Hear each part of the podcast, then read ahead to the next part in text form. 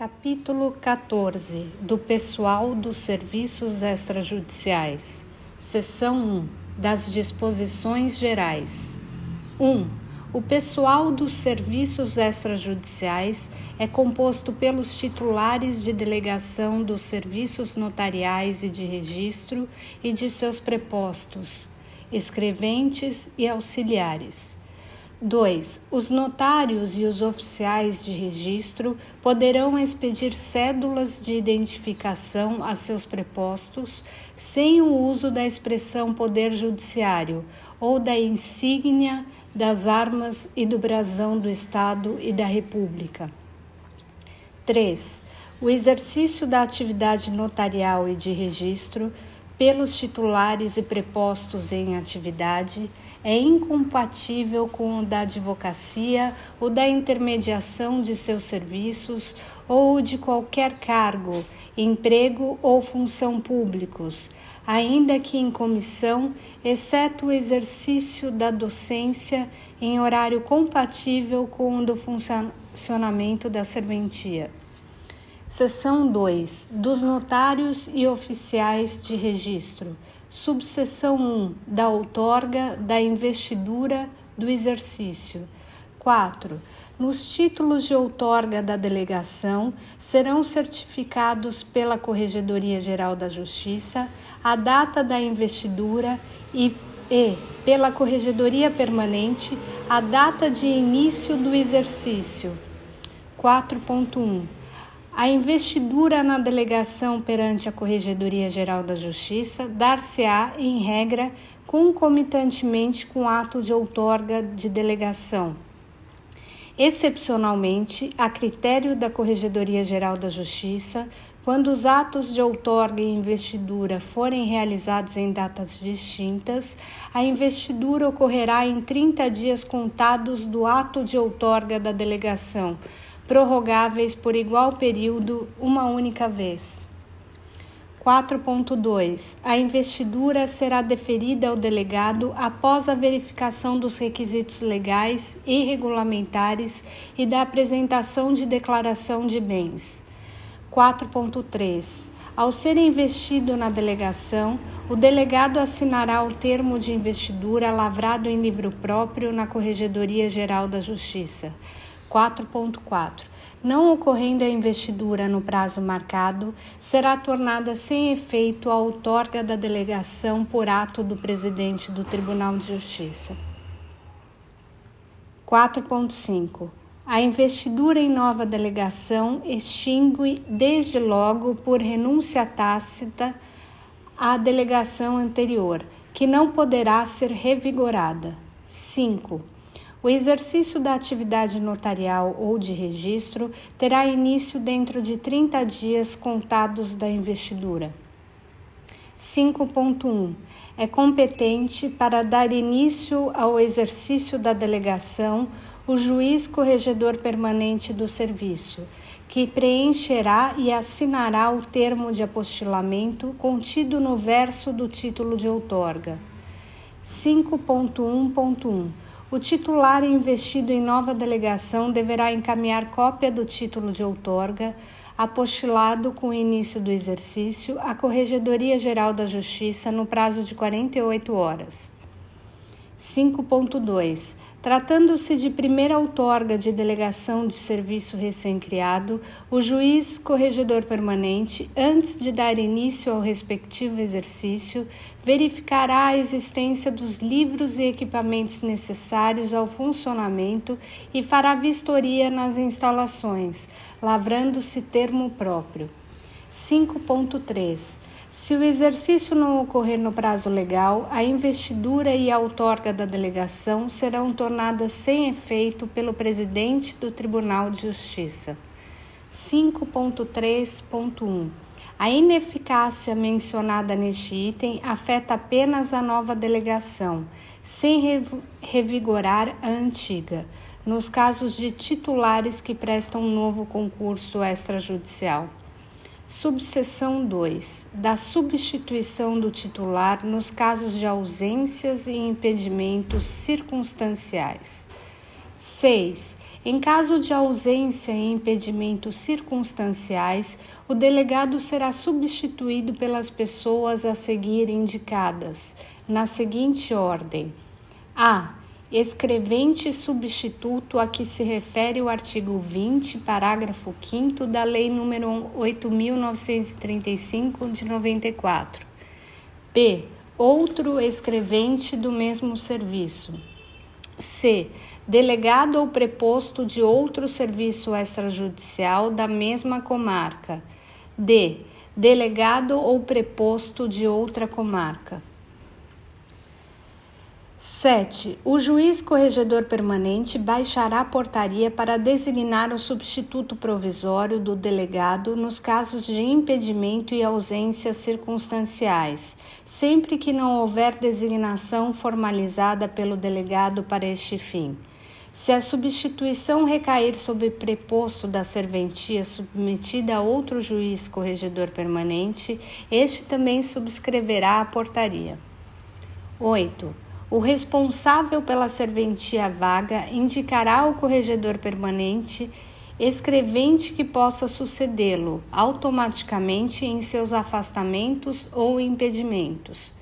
8.1. A designação será feita por portaria editada pelo juiz corregedor permanente, que será remetida à Corregedoria Geral da Justiça.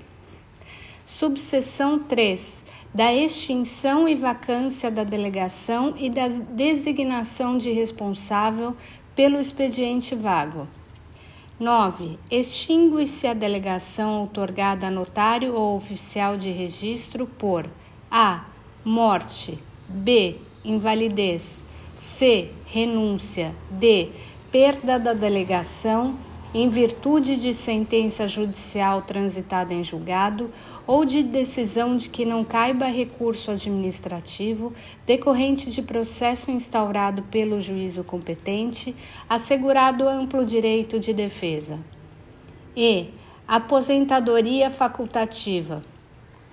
9.1 para os efeitos da Lei nº 8.935 de 94, consideram-se vagos os serviços criados e ainda não instalados, os anexados, os desanexados e todos aqueles não providos por meio de concurso público.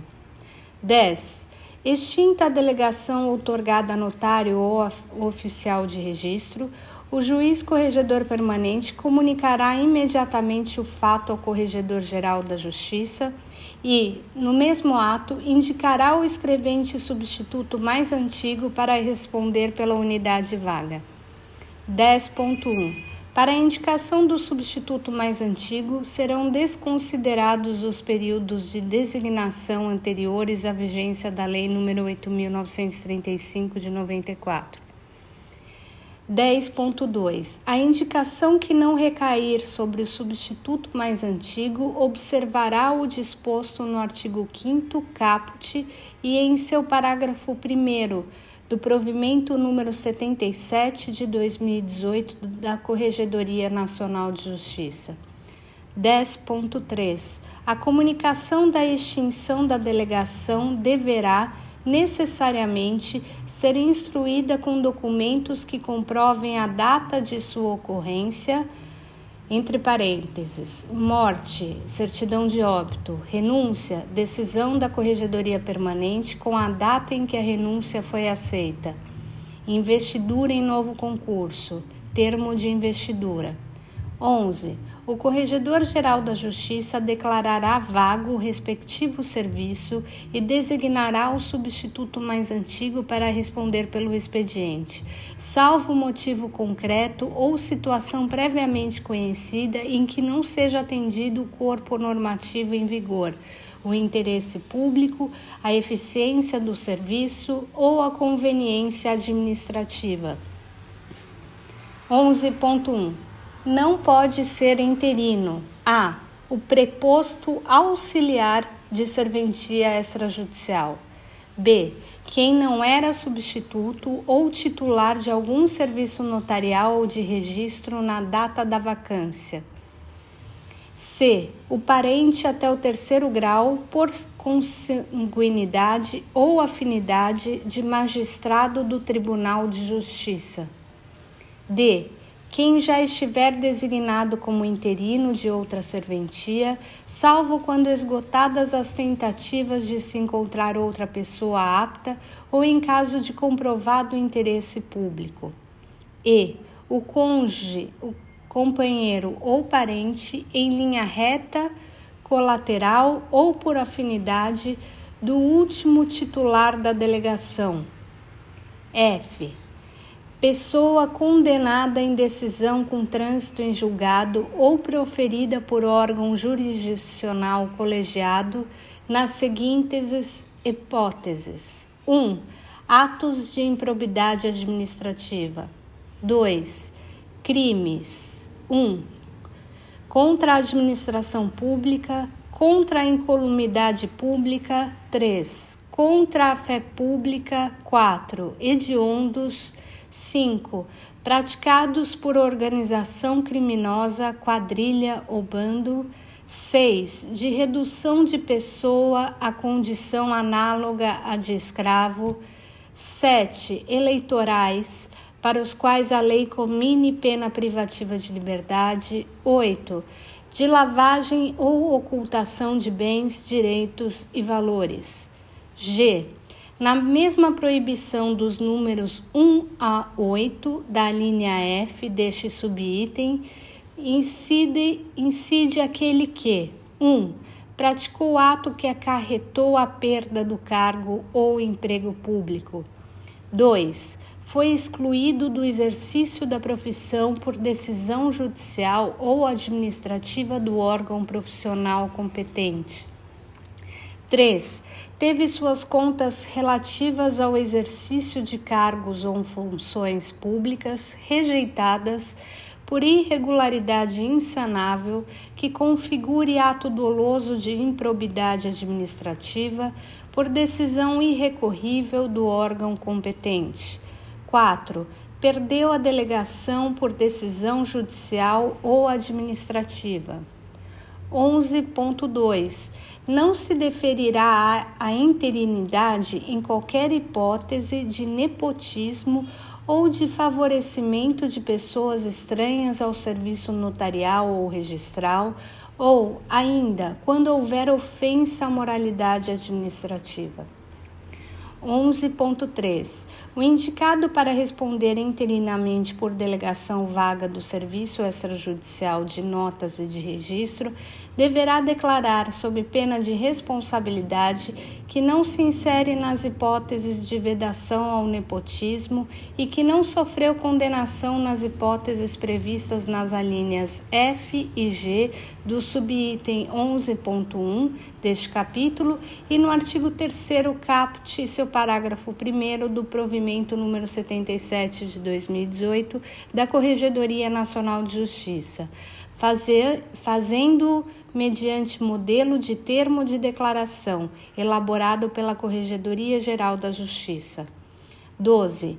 O interino tem, salvo disposição legal ou normativa em contrário, e no que couber, os mesmos direitos e deveres do titular da delegação e exerce função legitimada na confiança que, abalada, resultará mediante decisão fundamentada na designação de outro.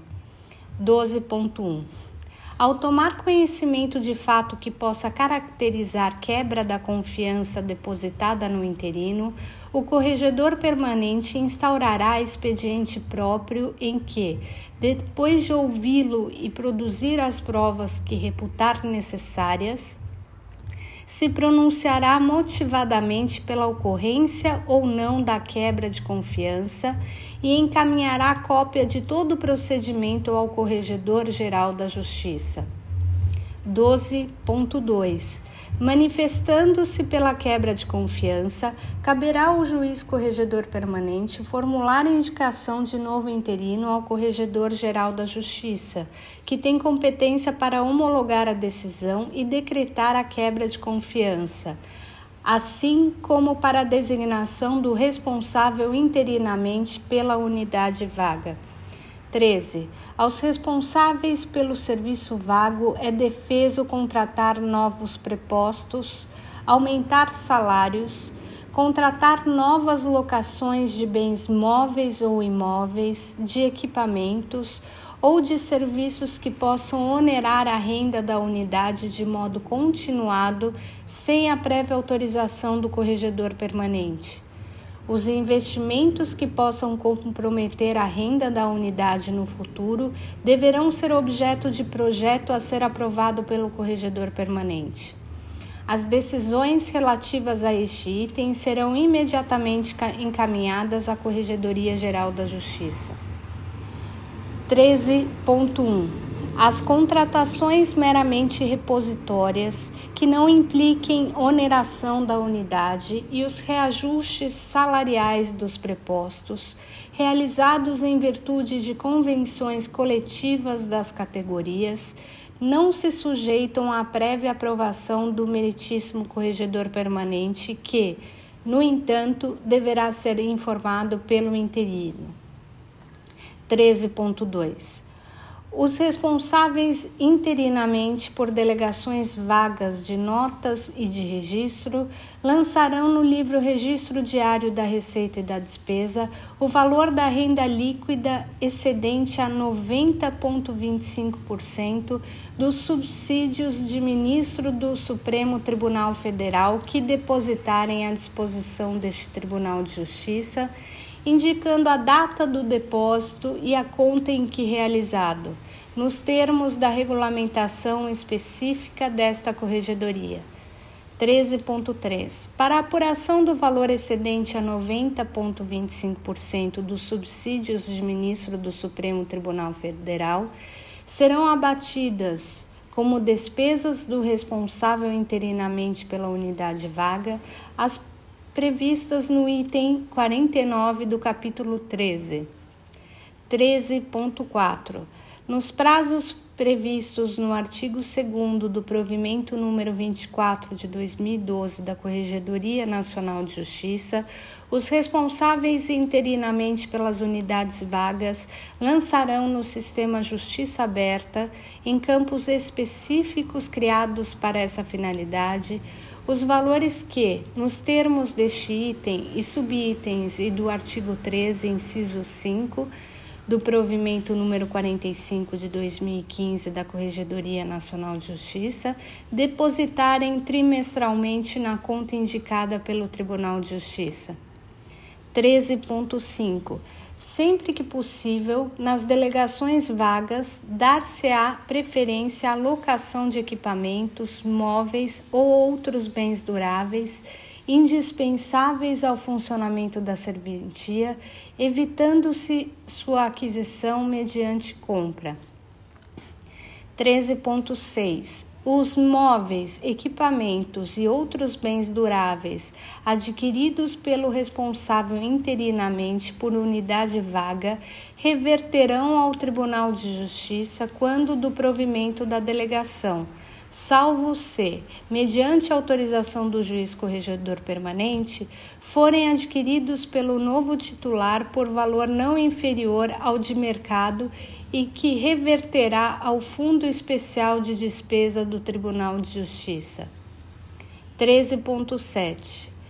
É vedada a utilização de verba excedentária, item 13.2 deste capítulo, para a quitação de dívidas oriundas de delegações anteriores, inclusive aquelas de cunho rescisório ou trabalhista. Seção 3 dos prepostos os notários e os oficiais de registro poderão, para o desempenho de suas funções, contratar escreventes, dentre eles escolhendo substitutos e auxiliares como empregados, com remuneração livremente ajustada e sob o regime da legislação do trabalho. 14.1.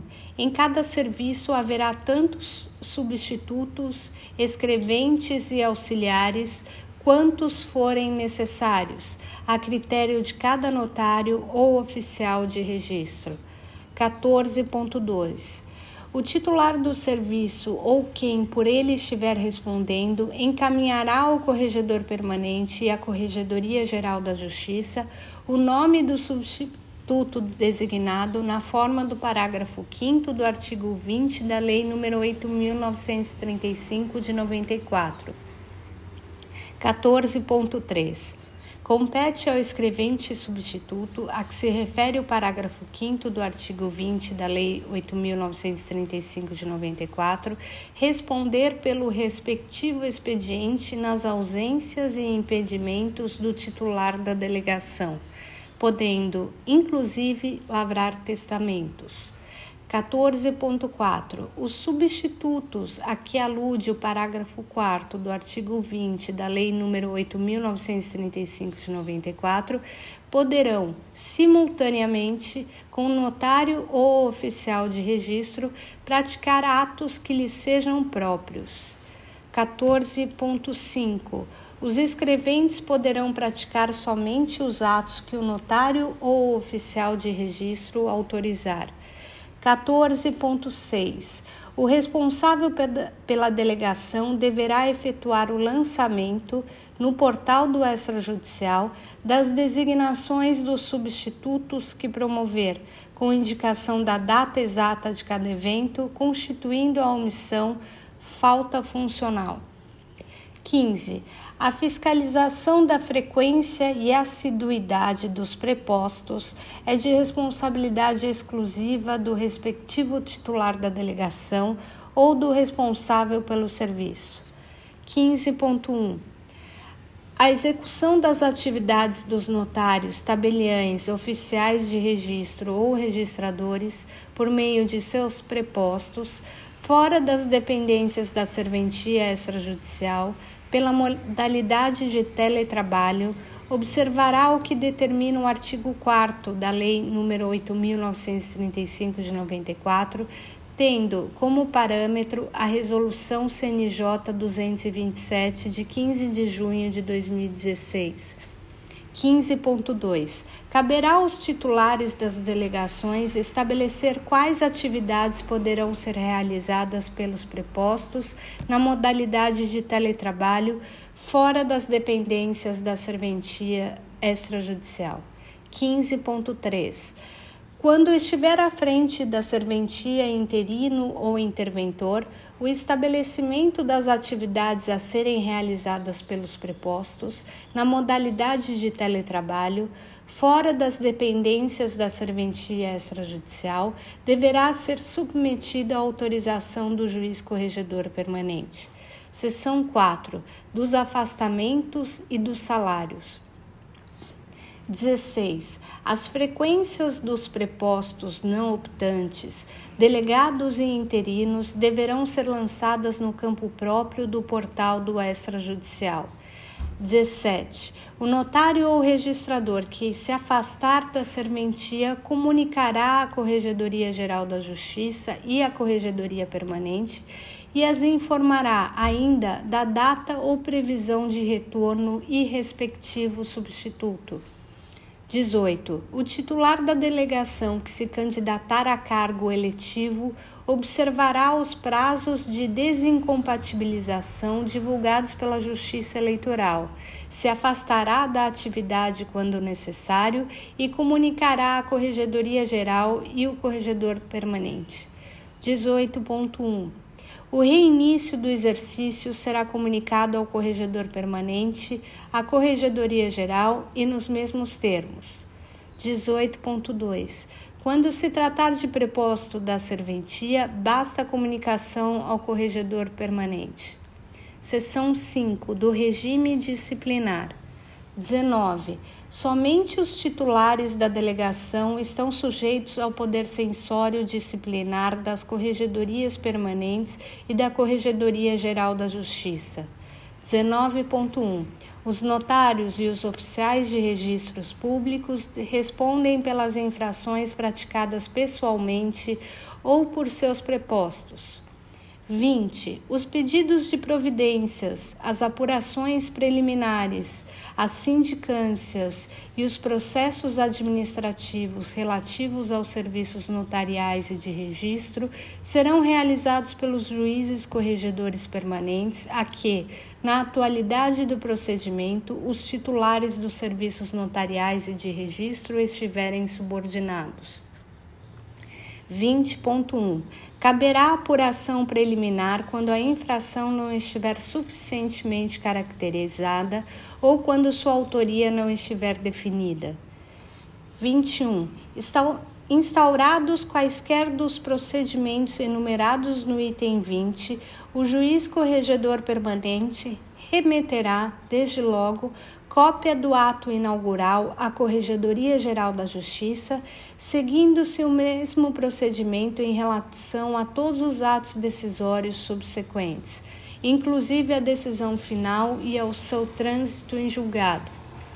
21.1. Ao término do procedimento, dar-se-á ciência ao titular do serviço notarial ou de registro com cópia da decisão proferida e certidão indicativa do trânsito em julgado. 22. O Corregedor-Geral da Justiça poderá, em qualquer fase, a pedido ou de ofício, avocar os expedientes, produzir provas, designar juiz processante e proferir decisão. 22.1 o juiz corregedor permanente que solicitar a avocação do expediente indicará os motivos que a justifiquem. 22.2. Em qualquer hipótese, determinada a avocação e designado juiz corregedor processante, o processamento dos autos ficará a cargo do ofício de justiça da Corregedoria Permanente ou ainda de qualquer outro ofício de justiça que o Corregedor-Geral da Justiça indicar. 23. Sem prejuízo da competência do juiz corregedor permanente, o Corregedor-Geral da Justiça poderá instaurar apurações preliminares, pedidos de providências, sindicâncias, processos administrativos e aplicar originariamente as mesmas penas. 23.1. Poderá também, enquanto não prescrita a infração, rever, de ofício ou mediante provocação, as decisões dos juízes corregedores permanentes e aplicar as sanções adequadas. 24. Das decisões do juiz corregedor permanente, caberá recurso para o Corregedor-Geral da Justiça no prazo de 15 dias. 24.1 das decisões disciplinares originárias do Corregedor-Geral da Justiça, caberá recurso no mesmo prazo para a Câmara Especial do Tribunal de Justiça do Estado de São Paulo. 25. Os recursos referidos no item 24 e subitem 24.1 serão recebidos apenas no efeito devolutivo, exceto na hipótese de perda de delegação. 26. Todos os atos e decisões dos juízes corregedores permanentes relativos aos delegados dos serviços, a eles subordinados, serão obrigatoriamente comunicados à Corregedoria Geral da Justiça. 27. O processo disciplinar administrativo contra delegado de serviço obedecerá ao devido processo legal, assegurados o contraditório e a ampla defesa. 28.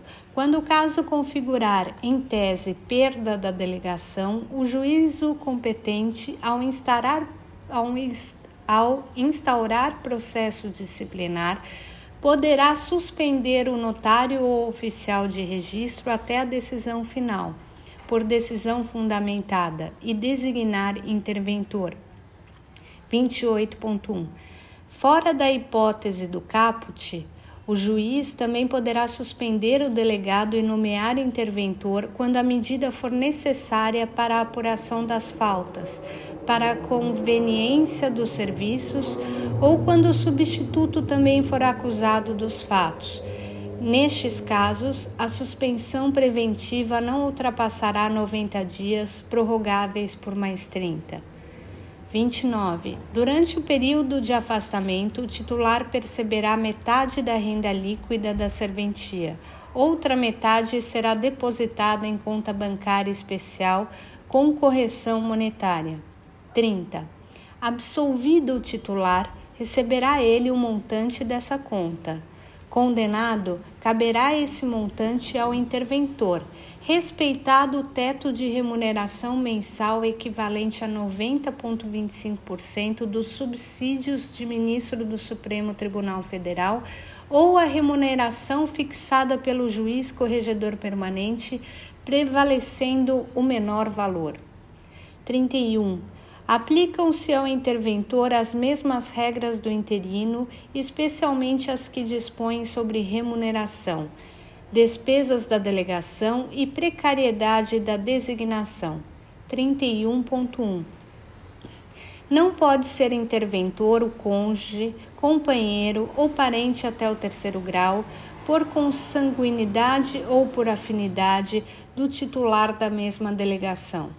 31.2 O indicado para responder como interventor por delegação do Serviço Extrajudicial de Notas e de Registro, deverá declarar, sob pena de responsabilidade, que não se insere nas hipóteses de vedação ao nepotismo, fazendo-o com uso de modelo de termo de declaração elaborado pela Corregedoria Geral da Justiça. Subseção 1 das penas 32. Os notários e oficiais de registro sujeitam-se às seguintes penas disciplinares: 1. Repreensão. 2. Multa. 3. Suspensão por 90 dias, prorrogável por mais 30. 4. Perda da delegação. 32.1. O interino ou o interventor que não seja titular não está sujeito às penas do caput, mas apenas à cessação da designação na forma do item 12. 33. A pena disciplinar será aplicada por escrito em processo judicial ou procedimento administrativo. 34. As penas serão impostas independentemente da ordem de gradação conforme a gravidade do ato e os antecedentes do delegado. 35. A pena de multa será fixada em moeda corrente em valor que garanta sua eficácia sancionatória.